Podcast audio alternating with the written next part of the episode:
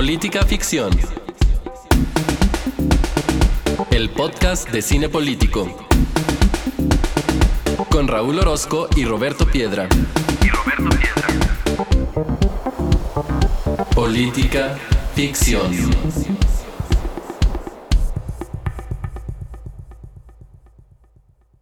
Bienvenidos al episodio número 109 de Política Ficción, el podcast en el que semana a semana vemos una película y la platicamos con ustedes en clave política. Desde hace 108 episodios lo hacemos con la presencia de Roberto Piedra aquí como co-host de este su querido podcast.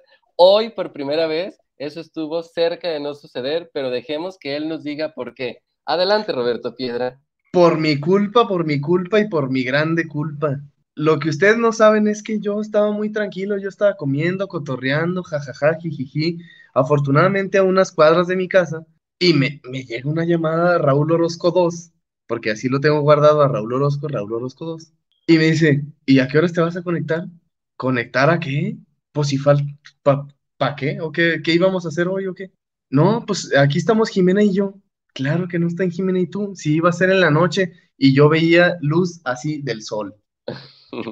Y yo dije, no, pues este güey me está chingando. Y le dije, júramelo que están listos. ¿Estamos listos? Mira, ahí te va una captura de pantalla. Yo me estaba comiendo una rica tostada de mariscos, pedí la cuenta, ni me la terminé, ahí dejé todo. Miren, tenían que pasar, yo soy una persona sumamente puntual y Raúl Orozco lo sabe. Tenían que pasar 109 episodios para que yo llegara tarde y llegué tarde como 45 minutos o cuánto llegué tarde. 30, 30, vamos a decir. Es demasiado, me apena muchísimo, estoy sumamente avergonzado con la invitada del día de hoy y luego aparte con quién, ¿a quién le tuve que fallar, Raúl Orozco?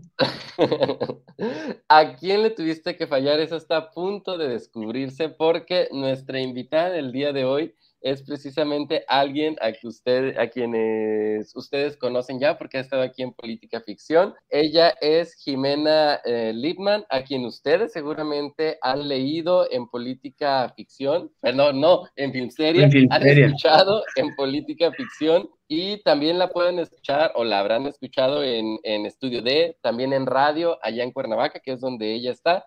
Piedras ¿Y aquí? Yo ahorita estoy en Mazatlán y ahí exactamente es una transmisión ahí este, tripartita. Jimena, ¿cómo estás? Bienvenida a Política Ficción nuevamente. ¿Qué onda, chicos? Muchas gracias por, por invitarme nuevamente. Estoy aquí eh, persiguiendo el, el récord de las más de las más invitadas, porque creo que ya tienen un invitado que ha venido como 20 veces, ¿no? Pero cuatro. yo hay cuatro, yo con esta es la, tercera. Entonces, estoy cerca. estoy en, la, en la búsqueda del récord de política ficción y pues muy contenta de, volver a vernos, este, Raúl y, Piedra.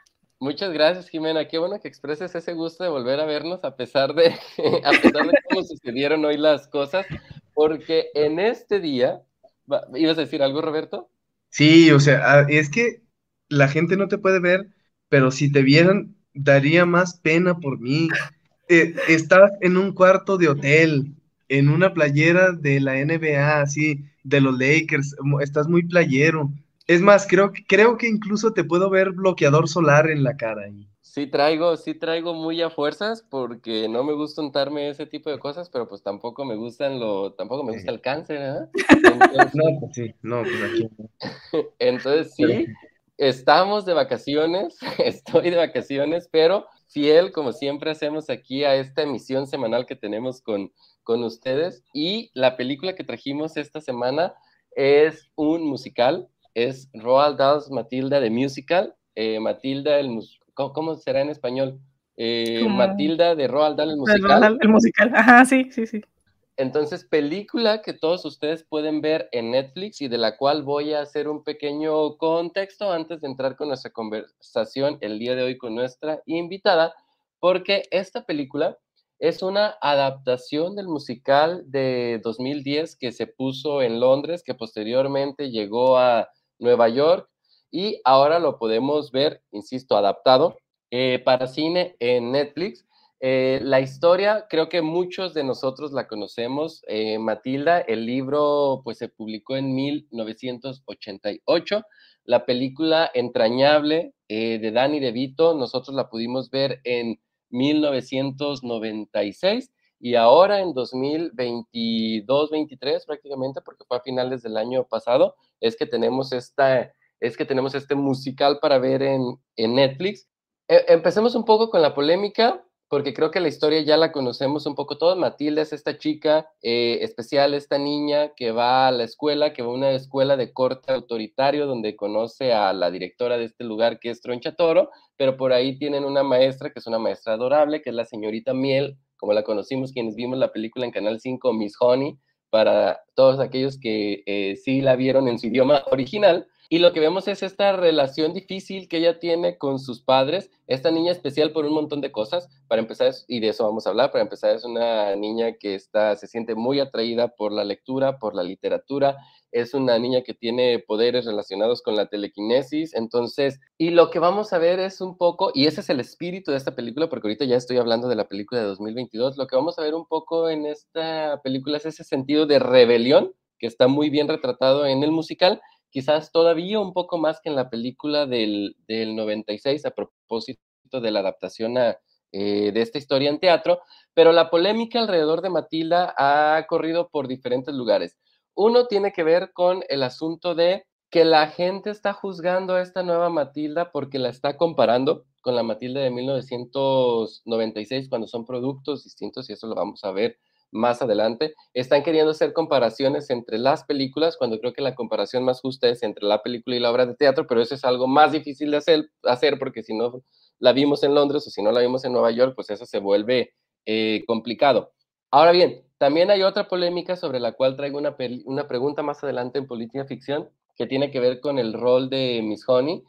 Eh, muchas, muchas personas han expresado su molestia porque ahora fuera la, la Shanna Lynch quien estuviera protagonizando a la señorita Miel, una chica afroamericana. Entonces, hay por ahí un tema de debate que vamos a tocar más al ratito en política ficción, pero yo creo que con esto eh, sentamos solamente las bases para poder hablar de, de Matilda y lo vamos a hacer primero con una pregunta que va para Jimena y después vamos a hacérsela también a Roberto y que tiene que ver con esta entrada que ya anticipaba con relación a la lectura. Vamos a hablar de un montón de temas, vamos a hablar de temas, insisto, que tienen que ver con la educación, con la lectura, que tiene que ver con la rebelión, etcétera, pero vamos a empezar con algo ligero para ir intensificando un poco el nivel de la conversación y tiene que ver con la lectura, porque les decía yo que Matila, sobre todo, en esta película de 2022, creo que de manera más fuerte que en la de 1996, vemos la inclinación de Matilda hacia la lectura y cómo los libros se convierten en algún sentido en un refugio, en un escape de su vida, etc. Yo les quiero preguntar dos cosas en este sentido. Primero, Jimena, a ti, preguntarte, ¿cuál fue ese libro que tú pudiste, que tú leíste por primera vez por placer? Porque seguramente leímos muchas cosas antes de encontrarnos con ese libro que nosotros dijéramos, ah, de esto se trata leer, quiero más de esto. Entonces, esa sería una primera pregunta. Y una segunda pregunta, aprovechando que no lo dijimos, pero por si el público no nos ha escuchado en otros episodios con Jimena, Jimena tiene una labor muy importante también con los niños porque ella también es profesora. Entonces, si nos pudieras profundizar también sobre los beneficios precisamente de la lectura a temprana edad, pero que sea esta lectura por placer, porque yo recuerdo, por ejemplo, que uno de los primeros textos que a mí me dieron a leer en la primaria, digo más, fue La Iliada como en cuarto de primaria. O sea, eso es imposible, eso desincentiva, es mi punto de vista, pero veamos qué dice Jimena, porque Piedra está haciendo un gesto con su mano que parece mucho este ademán italiano del no sé qué. Jimena. Sí, pues a ver, la primera pregunta de qué libro agarré primero por placer, pues tuve la suerte de que en la primaria en la que estuve, que es de hecho en la que ahora trabajo como maestra, había una biblioteca bastante amplia con una selección pues, decente de, libros infantiles y a mí me gustaba mucho ir a la biblioteca, pues solo porque estaba pues, chido, ¿no? O sea, que estaba, eh, había ese lugar donde había silencio, me caía muy bien el, bibliotecario, entonces como que, la, así como Matilda que iba nomás como para, ¿no sabes? Ver qué se encontraba. Y me encontré uno que se llamaba, bueno, se llama Casi Medio Año y la escritora se llama Mónica Broson. Y, pero lo, lo, que pasa es que ella firma como MB Broson. Entonces yo lo agarré y dije, ah, pues, pues a ver, y, este, y me lo eché y me gustó muchísimo. Era de un niño que iba como en cuarto de primaria, que sus amigos, que la pinta, que la primera novia y todo eso, pero me encantó porque estaba escrito como si de verdad fuera, fuera el niño el que lo había, eh, lo había narrado, o sea, como si fuera un diario. Y ya después vi que en la biblioteca había más de, de Mónica Broson y los empecé a leer. Había uno que se llamaba Las princesas siempre andan bien peinadas, que también ese me gustó un montón. Y ya a la de mil me di cuenta que Mónica era mujer. O sea, yo siempre pensé que era un hombre y que era, digo, ya a, mi, a mis que ocho años pensaba que literal era un niño el que había escrito, porque pues justo adoptaba muy bien esta voz eh, infantil, este gran narrador infantil. Entonces ella fue como mi primer acercamiento a la literatura eh, pues para niños y que, y que justo no fue algo que me dejaran en la escuela, porque incluso cuando iba en la primaria no me dejaban leer libros así como de, ah, tienes que leer esto y hacer un reporte. Eh, más bien era los libros de lectura que todos tuvimos, ¿no? El libro integrado, el libro de no sé qué, pues la, de los, los monitos y que ayuda a la vida, jajajaja, y no sé qué. Este, pero no, nunca me obligaron y creo que eso fue bueno porque fue como que una, una cosa muy personal de, de acercarme yo por mi propia voluntad a estos libros. Y ya después, eh, conforme fui creciendo, pues descubrí que Mónica Broson también, también escribía para adolescentes y para adultos. Entonces, la seguí leyendo y me acompañó durante toda mi, adolescencia y ahora que ya, ya estoy más, más grande, igual me siguen acompañando en sus libros. Tuve la fortuna de tomar un taller con ella, de hecho, hace unos meses de, narrativa infantil y juvenil.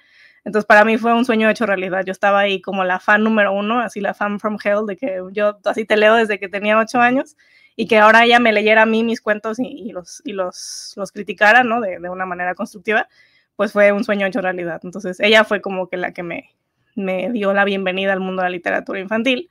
Y en ese mismo tenor de, la escuela y la lectura, pues justo creo que, el camino que tomó la escuela en la que estuve fue el correcto, porque nunca jamás nos dejaron leer algo como que obligatorio o, de que léelo, pero haz un reporte. Que sí me pasó eso después en la secundaria, que eh, ya entré a una, a una, escuela muy diferente y sí ahí teníamos que leer libros, y no solamente libros, o sea, de que ya más avanzados, sino en inglés.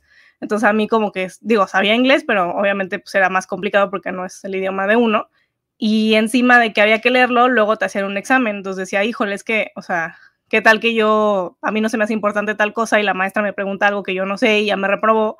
Entonces como que la lectura se hacía muy, o sea, era más bien una, fuerte de, una fuente de ansiedad, porque decía, me gusta mucho la historia, porque la verdad es que sí eran libros que estaban bien escogidos. De hecho, uno de ellos fue Matilda, pero decía, híjole, pero, o sea, tengo que estarlo leyendo así como con lupa porque la maestra no sé qué me vaya a preguntar, o sea, qué tal que me pregunta de qué color era el primer libro que agarró Matilda y yo ni en cuenta, ¿no? Entonces, como que, ajá, es, importante, creo, dejar que los niños se acerquen eh, solos si se puede, porque muchas veces, o más bien la mayoría de las veces, eso viene de casa. O sea, si los papás les enseñan o les eh, fomentan este hábito de la lectura, aunque sea como que vamos al, o sea, al Gandhi y compra lo que, lo que sea, aunque sea el libro de, de Stranger Things, ya sabes, van a empezar a leer y si no, pues uno como maestro tiene, digamos que si le interesa a uno, tiene la posibilidad de empezarles a abrir un poco el camino, porque es, o sea, en los niños, la mayoría, es muy evidente cuando les interesa un tema. Entonces, puede, puede, estar hablando de lo que sea en la clase de historia, de que, ah, pues,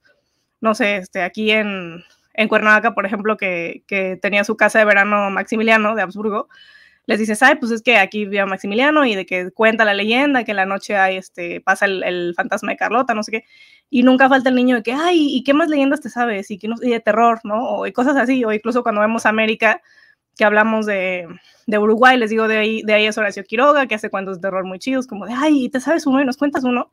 Es como que empiezan a salir así temas que les interesan, y uno como maestro puede decir, ay, pues checa este, ¿no? O sea, checa este libro de terror o la biblioteca no sé qué, entonces, pues ves, son diferentes factores los que pueden llegar a uno, ya sea que los niños desde el principio les interesen los libros o que uno vea que les interesa un tema, pero también para eso, pues tiene que tener uno cierto conocimiento de la literatura, o sea, tampoco les vas a decir justo, lee la Iliada, porque pues va a decir qué asco, o sea, no quiero leer nunca en mi vida si todos son así. Entonces, pues también tiene uno que tener cierta sensibilidad para decir, le voy a recomendar este libro al niño, o le voy a decir, puede ir a tal lado a conseguir libros, porque qué tal que no lo llevan, como Matilda.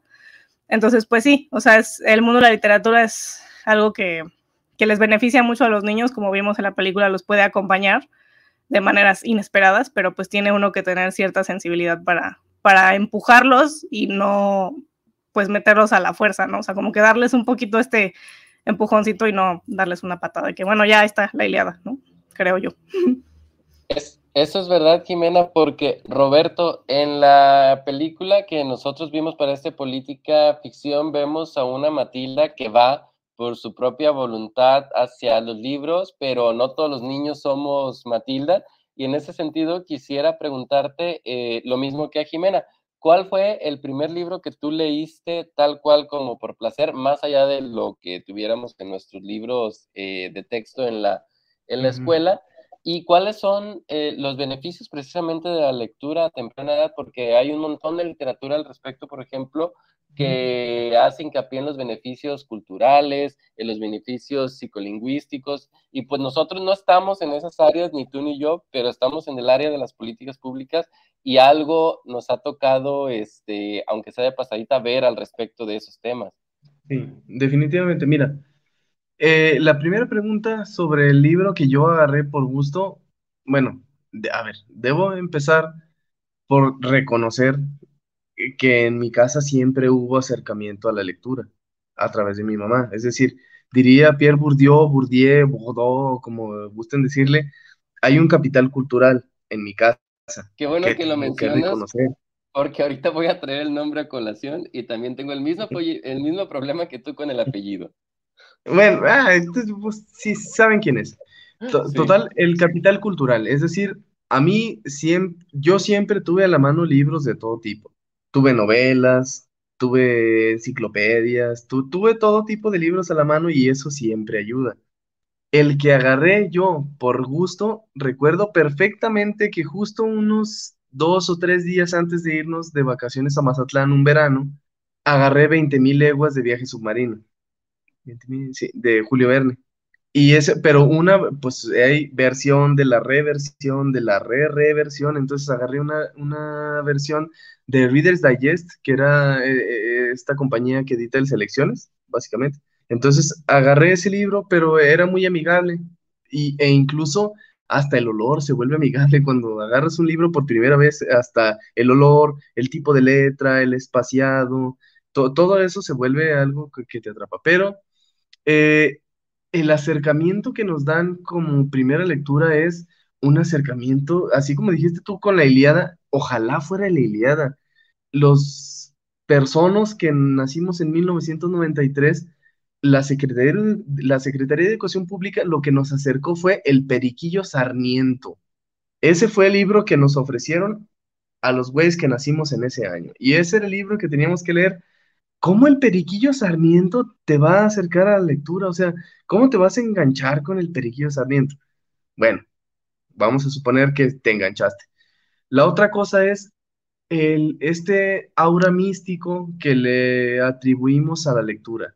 Obviamente la lectura tiene beneficios, yo no digo que no, en la ortografía, en lo que siempre nos han dicho, la creatividad, el estímulo y cosas pedagógicas que uno no sabe. Pero esta, la lectura tiene un, le hemos revestido, como hemos dicho en otros episodios, de un poder que no tiene. Es decir, recuerdo a la, esposa del presidente de la República decir que quien lee no roba, que quien lee no peca, que quien lee no, no, no hace cosas malas. Evidentemente no, es decir, la lectura no tiene ese poder eh, místico que le atribuimos. Pues la lectura tiene muchos beneficios, pero no hace mejor persona a nadie. Sí, y un uso quizás el más evidente y el que no hemos mencionado aquí, quizás por lo mismo, pero el solo hecho de una forma distinta de entretenimiento, así como hay fútbol y no a todo mundo le gusta el fútbol, también la lectura, dentro de las muchas cosas que es, es también entretenimiento, no es un entretenimiento, entretenimiento que necesariamente guste a todos, porque nada, porque nada es así, pero yendo al asunto de la experiencia personal, en mi caso, y creo que esto, creo, evidentemente esto no soy el único, y me parece muy importante cuando fenómenos de este tipo suceden a través de la literatura, porque mi primer libro que yo agarré después de esa mala experiencia con el asunto de la Iliada, y digo, claro, los libros de texto, pero me, me refiero a, a, esa primera vez que te dejan ya agarrar un libro, es una cosa íntegra en sí misma, pues no, obviamente leí la primera página y dije, ¿qué es esto? Ni siquiera sé qué es lo que estoy leyendo, ni siquiera estoy comprendiendo qué, de qué se trata este rollo. Y el primero que, al que me acerqué fue Harry Potter y la piedra filosofal, precisamente de J.K. Rowling, también con la... Una buena introducción también. Sí, y, y, de esos, o sea, ahí estoy en una ola que arrastró a prácticamente me atrevería a, decir que a una generación este, completa de jóvenes que nos hemos, que de hoy, gente que estamos entre más allá de los 30 años, que empezamos a leer precisamente por J.K. Rowling. Y, curioso, porque yo no sabía qué era lo que tenía en mis manos. Yo había escuchado que un chavo este, tenía ese libro y que había como cosas medio de magia y de terror, supuestamente, era, era la noción que yo tenía en ese entonces. Yo pedí que me lo compraran, me lo compraron, vi que tenía un buen de capítulos y lo que dije es, a ver, este capítulo se ve interesante, pero yo pensaba que eran historias independientes. Y recuerdo con toda claridad que el que elegí fue el del perro de tres cabezas. Y cuando empecé dije, ah, caray, como que esta historia ya empezó. Entonces ya vi que no era un libro de diferentes cuentos, sino una historia en sí misma. Y a partir de ahí tomé el hábito de la, de la lectura. Sí, te iba a decir que además recordarás que cuando salió la saga de Harry Potter, primero salían en inglés. Exactamente. Y en, Sanborns pasaban meses entre la edición en inglés y la edición en español. De hecho, mi primer libro que leí en inglés también completo fue Harry Potter y la Orden del Fénix. Que esa es la película que más me gusta. Ah, mira. No, pues eso me pasaba porque no quería esperar a la, traducción y eso que ya no tardaba tanto como los primeros, pues ya iba un poco más en friega. Y fue también mi primer libro en, en inglés. Pero antes de pasar al siguiente tema, también con relación a las cosas que desde las políticas públicas se hacen alrededor de la lectura, recuerdo un caso en Michoacán, en el estado en general, pero también en el municipio en el que me estoy trabajando ahí, que es Tocumbo, que había un proyecto que se llamaba el Librobús. Y la idea era que los municipios tuvieran al menos un paradero de camiones en los cuales tuviera eh, libros a que la gente se acercara a ellos mientras estaba esperando la parada del camión. Y había unos esquemas en que incluso se los podía llevar. En el caso del municipio en el que estuve y en el periodo en el que estuve, siempre se mantuvo bajo llave esa biblioteca la abrían ocasionalmente o esporádicamente con una persona ahí haciendo las funciones como de bibliotecaria, pero le dabas en la torre a la idea, a la noción del programa de que alguien agarrara un libro y se lo llevara, y si no lo devolvía, pues creo que no era ese el mayor de los problemas. Entonces, como que nunca se entendió para qué funcionaba el asunto de los librobuses, pero bueno, eso ya queda ahí como para, para la anécdota, porque tengo otra pregunta que también quisiera empezar con Jimena en este caso porque no quisiera dejar de lado este asunto de que Matilda es un libro que originalmente se escribió en el 88 y que aunque en el 2022, en esta versión que tenemos de Matilda, el musical, pudiera ser más común para nosotros ver mujeres protagonistas y mujeres con las características de Matilda, que es una eh, chica única, que es una chica que defiende lo que piensa, que es una chica valiente, no es a lo mejor con las historias que muchos de nosotros crecimos. Y ver a esa Matilda en el 96 creo que era algo este, refrescante para nosotros. Quisiera hacerte dos preguntas. ¿Cómo ves a la Matilda de 2022 con relación a la del 96? Si todavía podemos decir que tiene esta, como este revestimiento de, de que precisamente hay una historia ahí con una mujer protagonista y que es una mujer con características que no necesariamente estábamos acostumbrados a ver, y, la otra es, ¿cómo, resuena esto precisamente en tu caso, Jimena, cuando eres mujer, cuando creces con muchas de las cosas que a lo mejor también Matilda tenía en contra, etcétera? Pues justo estaba viendo un video ensayo que, que comparaba la Matilda de, del 2022 con la del 96. Y estoy de acuerdo con lo que dice porque mencionaba que la nueva, o sea, aunque sí tiene esta esencia de la niña como que descubre que tiene poderes cosas más psíquicos, ¿no? Que de hecho en el musical ni, no, tiene, no figura tanto como en la 96.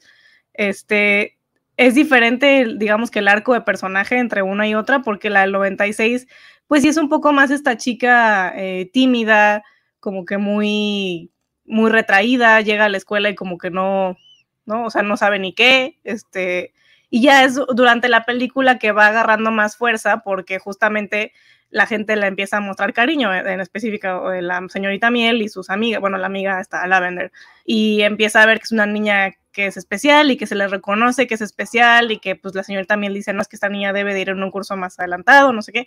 Es como que empieza a agarrar mucha más seguridad y ya al final es cuando pues se atreve a ir a la casa de Tronchatoro y hacer todo el bochinche que hace ahí y ya este como que se, se anima a hacer cosas que no hubiera hecho al principio.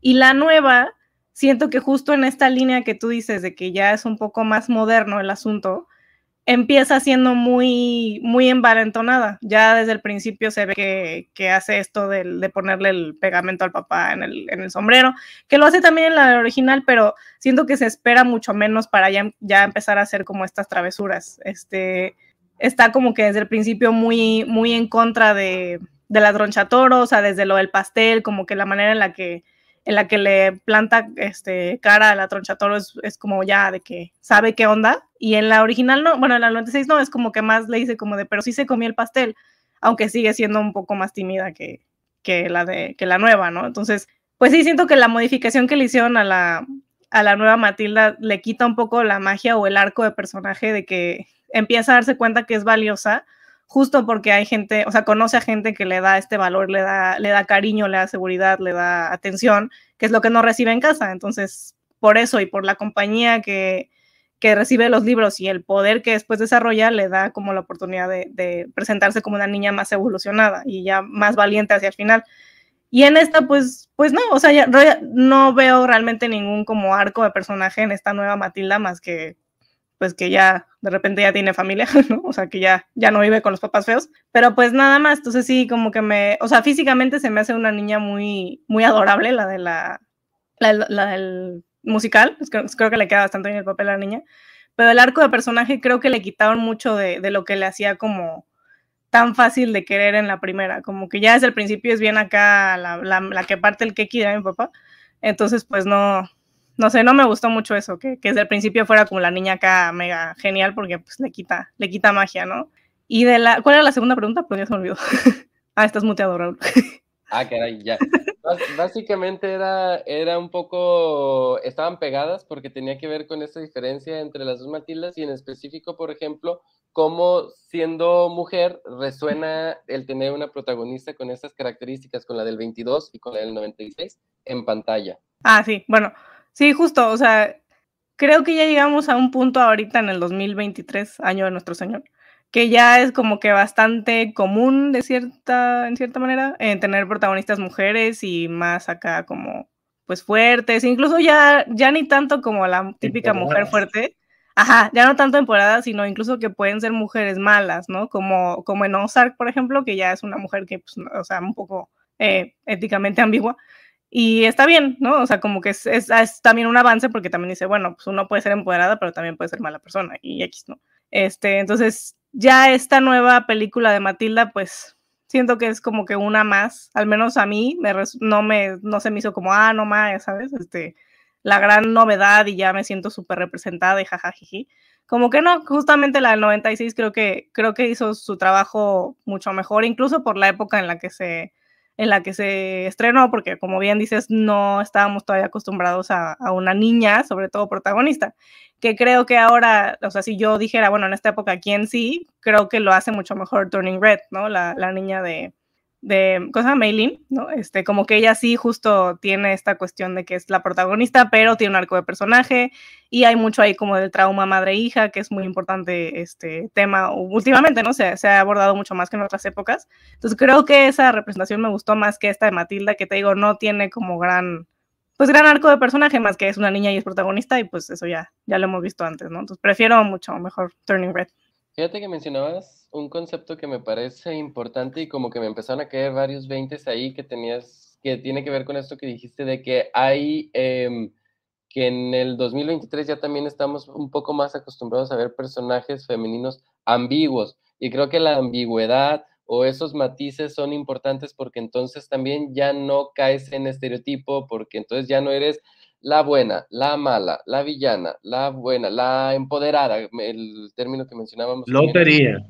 Lotería, sí, exacto. Sino que ya entonces empezamos a ver un poco más de matices, un poco más de ambigüedad y por lo tanto riqueza en los personajes, que es también lo que estamos acostumbrados a ver en las historias protagonizadas por hombres desde hace mucho, desde hace mucho tiempo. Y creo que Turning Red justamente cumple con esa característica porque nuestra protagonista es más compleja que estas lecturas eh, planas, unidimensionales. Eh, Roberto, yo te quisiera hacer una pregunta, un poco agarrándome también de estas características de Matilda, pero obviamente con un matiz distinto a la que le hacía a Jimena, que tiene que ver con que si podemos describir a Matilda de alguna manera es como con esta situación de valentía, de defender aquello en lo que crees. Y creo que hay también un mensaje ahí de que no importa qué tan pequeño seas o qué tan pequeñas sean las acciones que realizas, estas acciones pueden tener un efecto más grande. Este, lo que hace Matilda es una pequeña revolución en una escuela y que tiene que ver con ponerle un alto al abusador. Y en este caso el abusador no es cualquiera, es Tronchatoro y es la directora de esa escuela. Entonces quisiera que nos dijeras un poco sobre esta situación de la importancia de, ahora en el espectro político, defender aquello en lo que crees. Me voy a regresar un poco, o sea, las dos cosas, y el análisis que haces me parece muy bien, pero la primera cosa es yo debo, reconocer que no le tengo apego, a diferencia de muchas personas de mi generación, no le tengo apego ni cariño a la primera, a la versión del 96. A mí nunca me, Matilda, pues me la crucé en el Canal 5 y tal, o sea, pues no, no, no me, nunca, o sea, nunca me enganchó, no me parecía la gran cosa, como que me parecía que era una película para otro público que no era yo. O sea, yo nunca me enganché con esa. Lo que veo ahora y que vi Matilda, la, la primera, la, la, famosa, ahora sí, es que ahora veo de verdad un despliegue artístico en los números, a diferencia de, esa es mi percepción, a diferencia de la primera, de la versión de 1996, esta yo veo números y cuando conversábamos tú y yo fuera del aire y todo y, y en el día a día, yo te decía, e, en esta versión hay, artistas chiquitos. Es decir, los niños me parecían sumamente talentosos. A diferencia de la otra en el que sentía que pues un poco forzado y, a mí, la verdad, cuando, pon, cuando ponen a hacer eh, papeles de adulto a niños o tal, como que siento cierta cuestión ahí que no me engancha y ahora es en, sobre todo en, el, en la escena del pastel de chocolate, creo que es un gran número independientemente de que lo estén ejecutando niños, creo que eh, la danza me parece sobresaliente. Eh, las voces ah, es un número que disfruté mucho. Ahora, eh, respecto a la segunda pregunta que hiciste, fíjate que yo no tenía mucha, pues, mucha educación al respecto, pero precisamente tu esposa, Raúl, me ha educado paulatinamente un poco sobre eso, sobre darnos cuenta de que los niños son personas.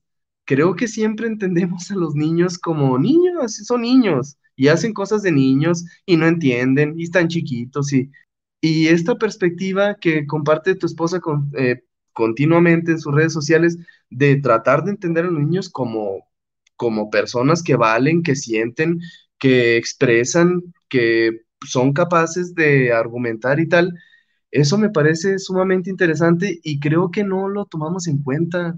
Creo que cuando pensamos en niños siempre decimos son niños.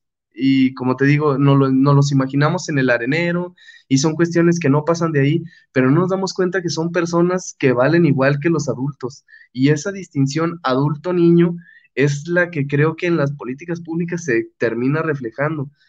Creo que eh, terminamos por entender a los niños como, pues sí, el futuro de México y discursivo, como decíamos de los jóvenes, pero no, no los terminamos de comprender como eh, entes ya terminados, o sea, gente que de por sí, o sea, por sí misma puede argumentar y es importante. Sí, fíjate que voy a agarrar esto. Iba a ser una intervención por otro lado, pero voy a aprovechar esta participación, Roberto, para conectar esto mismo con Jimena, eh, tienes toda la razón en eso. De repente los niños son vistos como, eh, bueno, iba a decir como personas que no tienen voz, pero hay incluso quien le quita, porque yo creo que cuando les quitas también el asunto de la voz, les estás quitando el tema de ser persona, y creo que en eso es muy específico la historia de, de Matilda. Pero con relación a, por ejemplo, lo que Abril Casas, que también ya ha estado aquí en política ficción, y alguna vez la escuché comentar sobre un proyecto de vivienda, de política pública en materia de vivienda que tienen, es, pues, quieres, eh, ay, la tengo aquí cerquita, a ver si, cerquita, a ver si no me corrige el asunto con la frase, pero si quieres saber qué es lo que necesita un barrio, pregúntale a los niños. Entonces, ellos tienen talleres con diferentes eh, grupos etarios, incluidos los niños, porque los niños dibujan con una pregunta tan simple como, ¿cómo sería tu barrio perfecto, la ciudad perfecta? ¿Cómo debería lucir? Y entonces ya ves que dibujas árboles, que dibujan espacios como parques, jardines, etcétera. Entonces, también tienen voz. Digo, eso en el aspecto de las políticas públicas, ya no digamos en el asunto personal y en el asunto ah. educativo, que justo es donde quiero conectar con Jimena, pero antes contigo, Roberto. Ah, sí, sí. Eh, híjole, desafortunadamente tengo la compa apagada, pero me compartieron hace recientemente un video de un proyecto eh, a escala global, creo que está financiado, no sé por cuál de estos organismos internacionales, pero adopta el nombre de el promedio de estatura de un niño o una niña de tal edad. Entonces, desde ahí me atrapó y, y el proyecto tiene ese nombre, pues una estatura determinada. Y ya me metí a ver el video y es imaginar las ciudades desde la perspectiva de alguien que mide eso, porque eso es lo que tiene que medir. Entonces dices tú, ¿cuántas cosas hay en nuestras ciudades que están pensadas completamente para adultos sin discapacidad y eh, eh, pues el estándar, ¿no? Y, dices tú, ¿cuántas cosas hay para... Y los niños no, ni te imaginas cómo ven la ciudad porque tú te imaginas cuando tú estabas ahí, pues solo vivías, pero te sentías eso. Yo recuerdo cuando eh, tenía esa etapa, pues ¿quién se pone a pensar en las políticas públicas y en si la ciudad está pensada para mí o no? Pues eh, en eso no te detienes a pensar, pues solo vives, pero los que sí somos adultos y los que sí tenemos eh, manera de decidir y de diseñar políticas públicas, deberíamos pensar también en los pequeños y pequeñas que miden N. Sí, porque imagínate a un grupo de viejitos echeverristas pues haciendo políticas públicas para niños, como que eso no va a salir del todo del todo bien, pero quiero conectar precisamente porque ya vimos desde la parte pública lo personal, pero quiero ir con Jimena a conectar con la parte de la educación, Jimena, porque creo que sobre eso también es muy ilustrativo el asunto de Matilda, porque vemos, eh, por ejemplo, dos tipos de, le voy a dar de momento este nombre, ya tú me corregirás, pero digamos dos tipos de autoridades o figuras, figuras en una escuela, eh, eh, figuras educativas como los son Tronchatoro o la señorita Miel, son dos aproximaciones distintas a cómo ver a los niños y cómo tratarlos, son dos aproximaciones distintas a qué es la educación y cómo debe transmitirse, si es que es algo que se debe transmitir como tal. Este, entonces, quisiera que nos, nos dieras algunos apuntes, Jimena, sobre el asunto de estas nuevas perspectivas de cómo los profesores se están posicionando con respecto a los niños y cómo entender el asunto de la educación y el aprendizaje. Sí, justo cuando la vi, o sea, parece exageración eh, o, muy extrapolado esto de tenemos la señorita Miel contra Tronchatoro, pero les juro que es así, o sea, uno que, bueno, ya llevo casi cinco años este, dando clases y me ha tocado ir a varias escuelas por los consejos técnicos, que es esta como reunión que tenemos los maestros una vez al mes, y a veces, bueno, ya desde la pandemia no, pero hubo una época en la que a veces una escuela de la zona era sede, y íbamos todos los maestros y ahí veíamos pues todo lo que hay en la viña del Señor, ¿no? Entonces, o sea, se ve de verdad como que estos extremos entre maestros que se ve que están ahí porque les apasiona la educación, porque quieren formar niños, este, queridos, eh, ya sabes, escuchados, amados, que, este, cuidados, todo y gente que piensa como tronchatoro, que los niños son gusanos, literal. O sea, como que uno dice, ¿por qué, ¿por qué estás ahí? O sea, si no te gustan los niños, ¿por qué estás aquí? Entonces sí ha sido, eh, creo que muy evidente en los últimos años, ya después de la pandemia, cómo hay muchos maestros que, que están ahí porque de verdad eh, les importa el futuro de los niños. O sea, maestros, vimos en las noticias, ¿no? Que iban en en una pick-up a los cerros a darle clases a los niños que no tenían computadora para conectarse y ahí estaba niño por niño dando clases.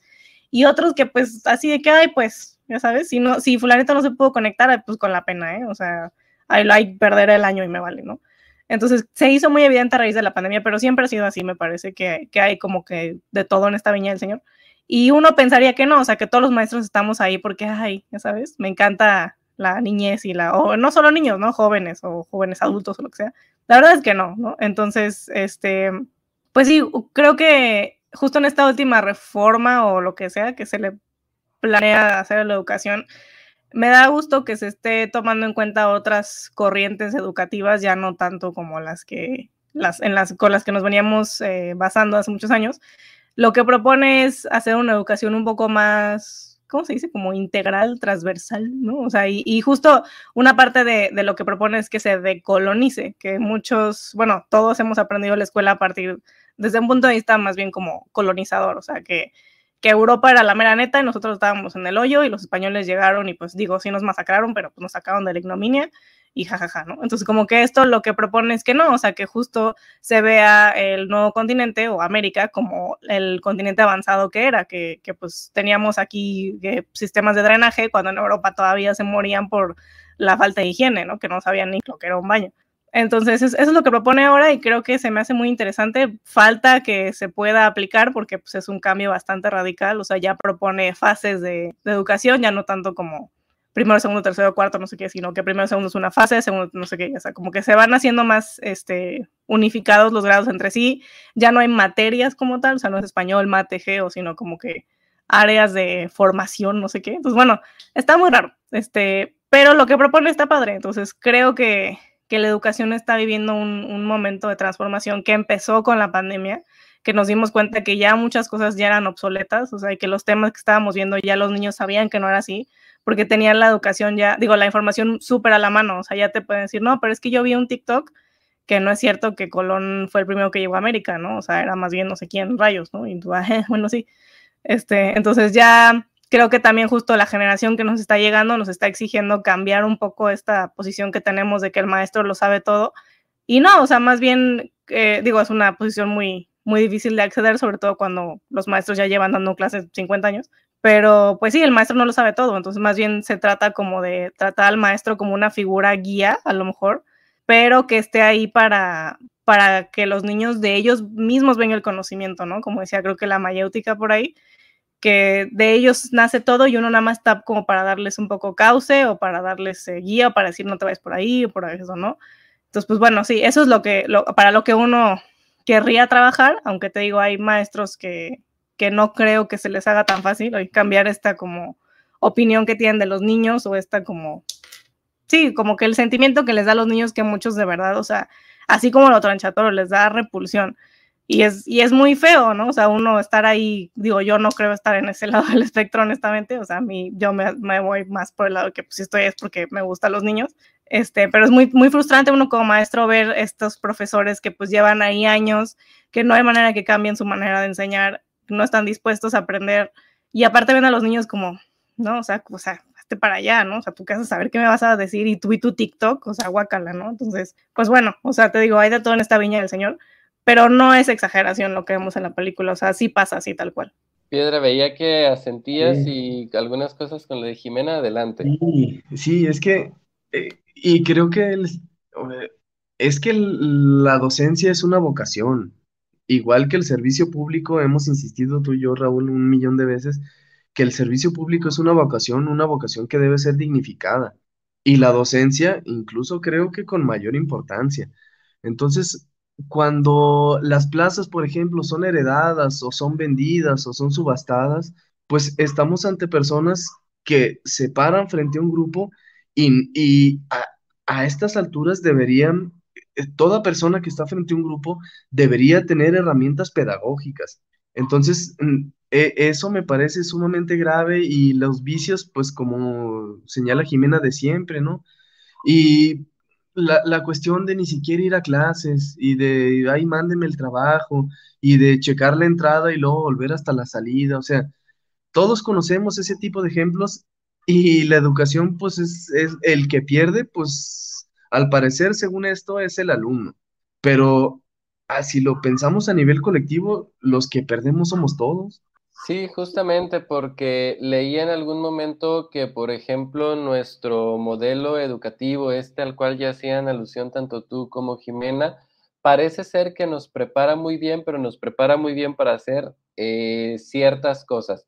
Es decir, este, para trabajar en, empresas, para ensamblar coches, para este tipo de cosas. Parece ser que estamos muy bien preparados y muy capacitados, pero nuestro sistema educativo parece ser que no se orienta, por ejemplo, a que podamos tener buenos mandos medios, a que podemos tener buenos eh, perfiles en puestos creativos y por eso las empresas artísticas... Culturales.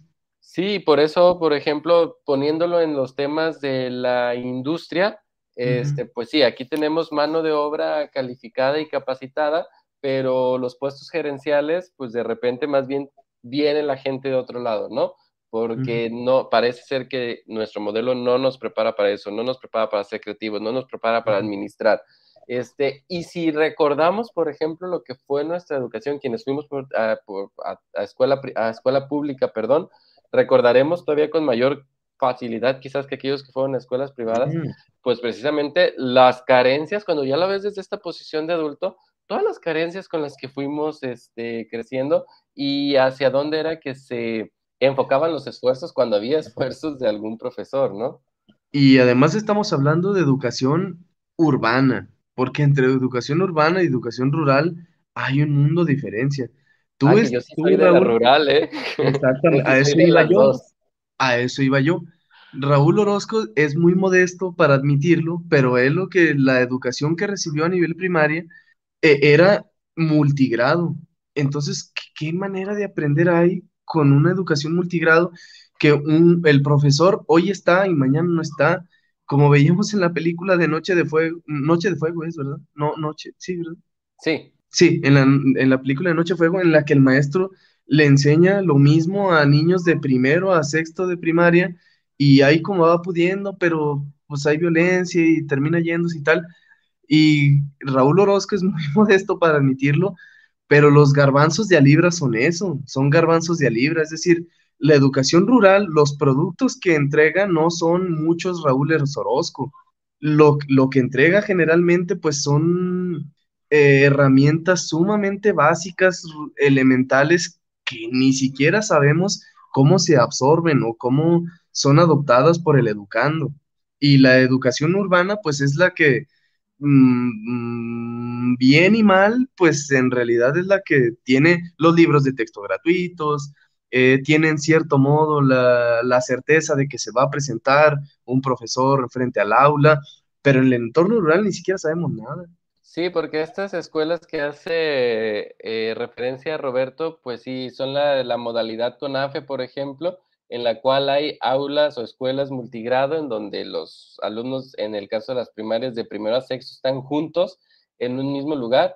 Échense ese trompo a la uña para que un profesor tenga las habilidades y la preparación para entonces manejar a un grupo con estas características, que no es sencillo, Ahora tomen en cuenta que quienes iban a enseñar eran personas que no estaban capacitados en la materia todavía, es decir, era gente que iba saliendo de la educación media eh, superior y que para poder tener acceso posteriormente a una escuela normal o a un esquema de educación donde ya se formaran como profesores, pues tenían que hacer un poco esto como una retribución social. Si ya es difícil para un profesor formado, imagínense para alguien que ni siquiera ya tiene esas tablas.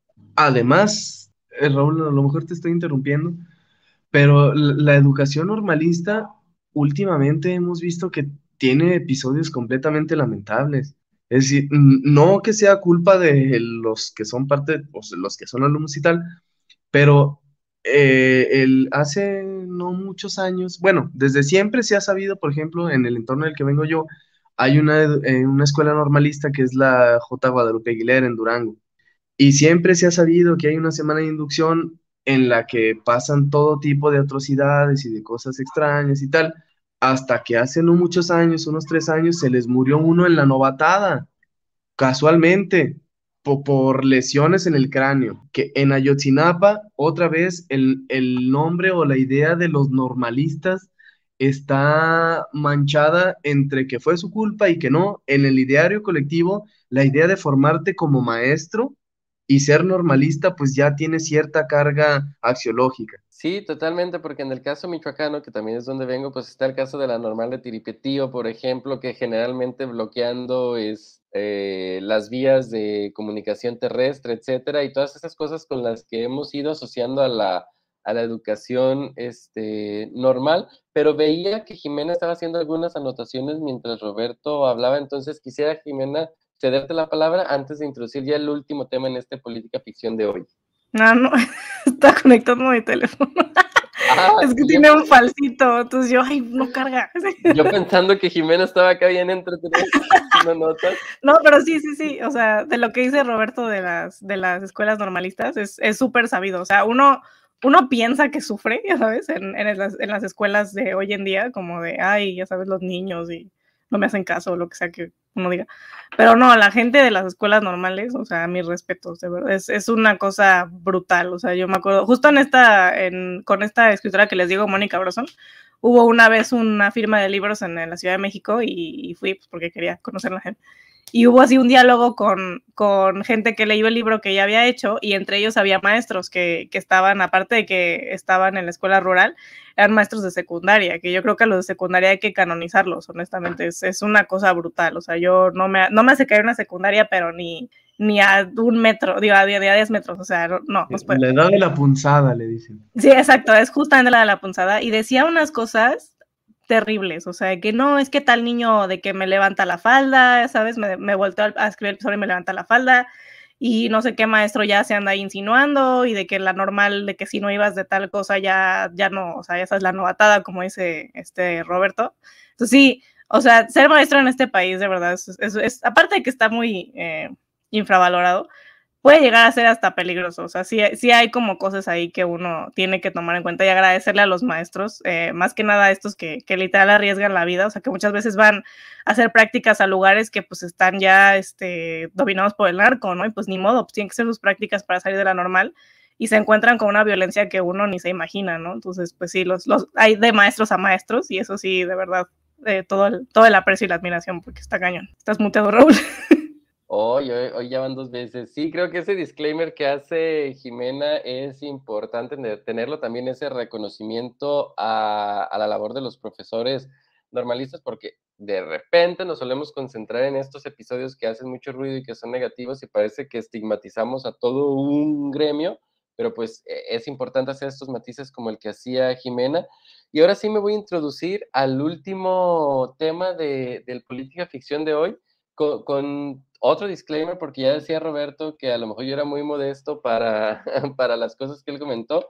Lo, para lo que no voy a ser modesto. Para lo que no voy a ser modesto, pero creo que en función de explicar algunas cosas del, episodio de hoy es que a mí me tocó ver el musical, precisamente de Matilda, el musical de donde se adaptó esta, de esta historia, y quería conectar este tema desde hace ratito que Alberto decía que no le dio un precio particular a la Matilde de 1996 porque pues no fue algo que con lo que conectó en el momento en el que quizás se tenía que conectar para tener ese, ese afecto. Yo lo primero que vi de Matilda fue el musical eh, en Broadway, lo segundo la película y lo tercero esta versión de musical que tenemos para 2022. Y sí tengo que decir algo, que es injusto para la película quizás. Bueno, injusto y no, porque creo que en el cine tienes todavía más herramientas que explotar que en el teatro, pero la cosa en teatro fue, eh, fue algo espectacular. Yo creo que es de Cirque du Soleil y este tipo de espectáculos que podemos ver, cosas de teatro, etcétera. Yo creo que es la más espectacular que he visto, en algo que coincido con lo que dice Roberto con relación a lo de la película, que es el talento de los chicos, la manera de resolver ciertos números en teatro, lo que imaginas que hay detrás, porque pues precisamente también Jimena es, como se dice en el argot, es gente de teatro, entonces sabe lo que sabe lo que hay detrás y creo que fue una cosa espectacular. Ahora bien, quisiera conectar el tema de que decía yo de, de la Shanna Lynch, creo que se llama la actriz, porque ha generado polémica, porque hay gente que considera que estamos viendo una ola en la cual personajes blancos son interpretados por personajes de otros orígenes, por personajes de otras etnias. Lo vimos con el caso de Ariel en, en La Sirenita, en la versión que viene. Lo vemos hoy con Miss Honey y con La Shanna que hay gente verdaderamente molesta porque dice, ¿por qué están haciendo estos cambios? Son cambios solamente que atienden este, el asunto de los tiempos, de la modernidad, etcétera. no está justificado que cambies la, el lugar de donde viene el personaje en cuestión, etcétera.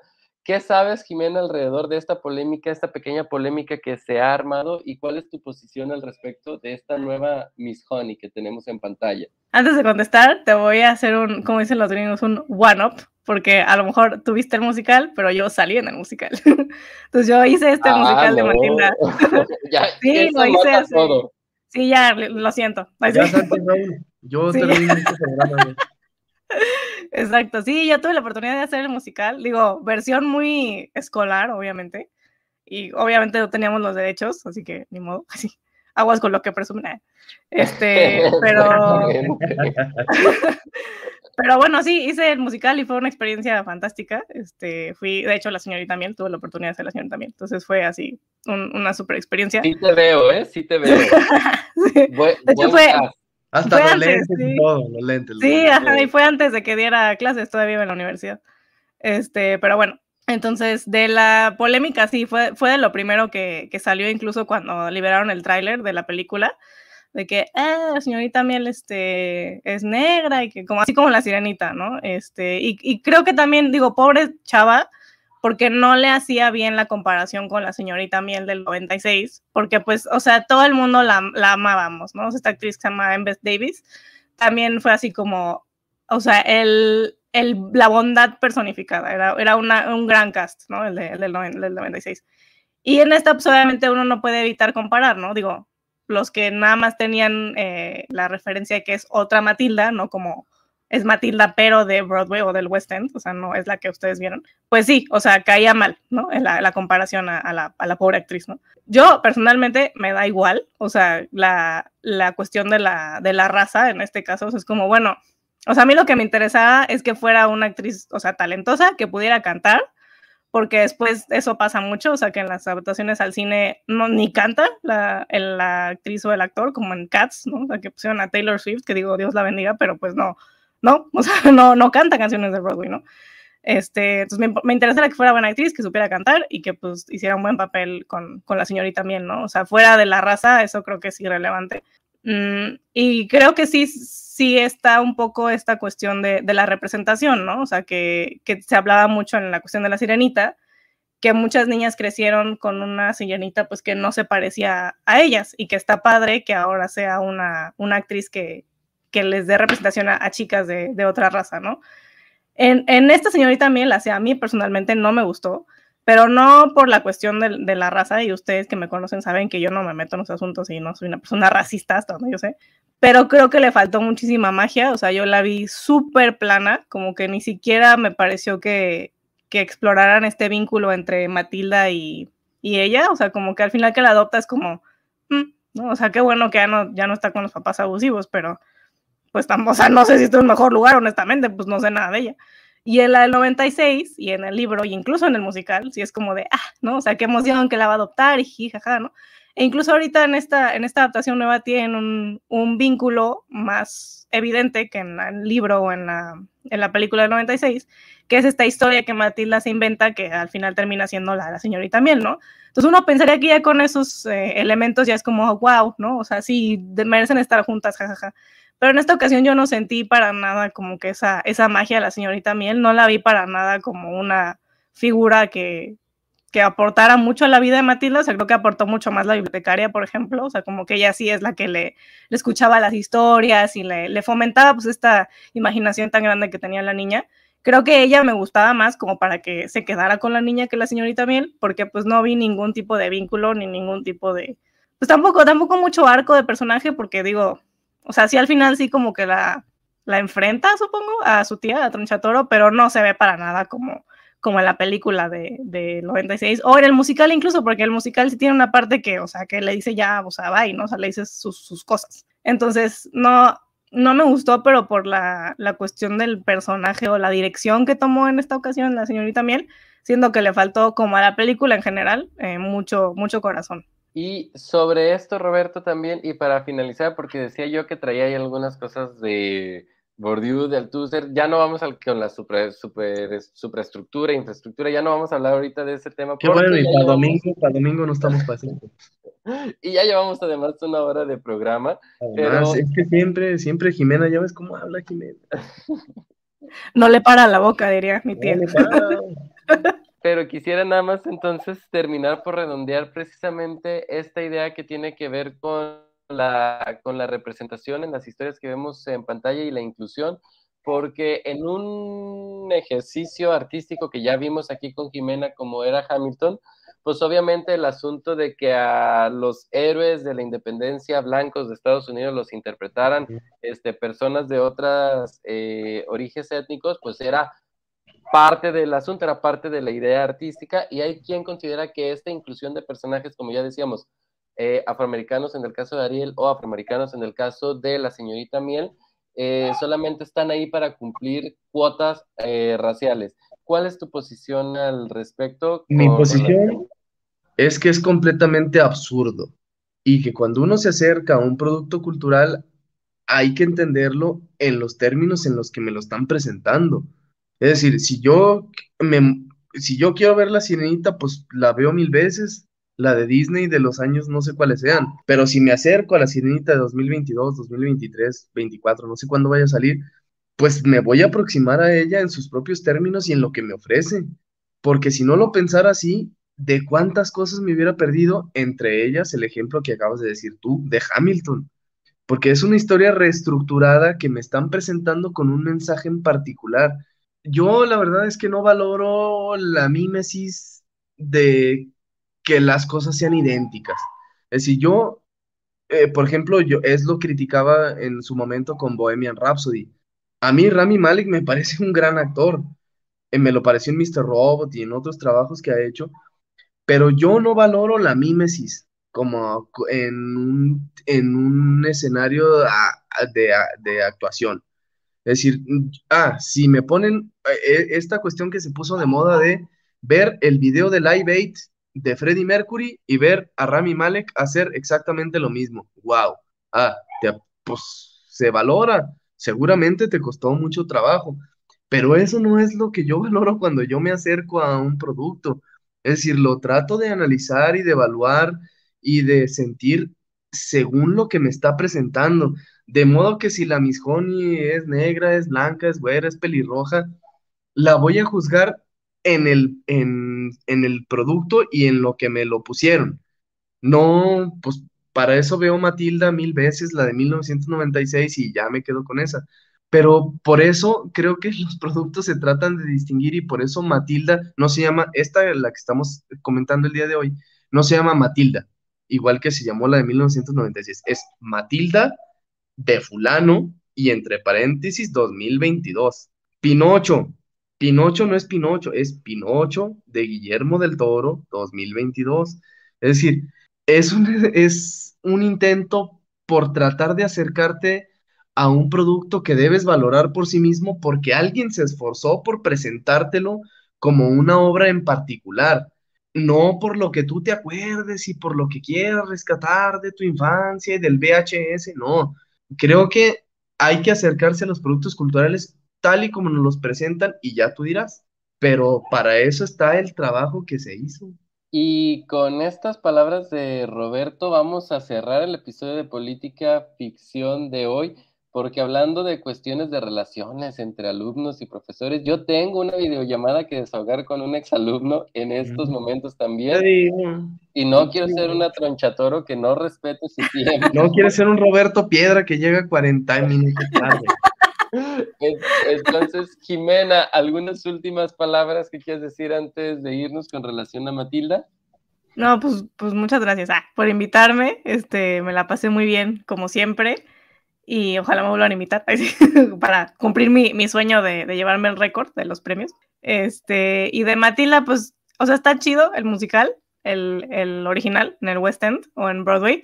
Entonces, lo pueden ver en, en, Broadway, en, perdón, en YouTube, está disponible. Lo tienen que buscar como, por alguna razón, siempre le ponen como tutorial de slime, justo para que no se los bajen eh, por los derechos.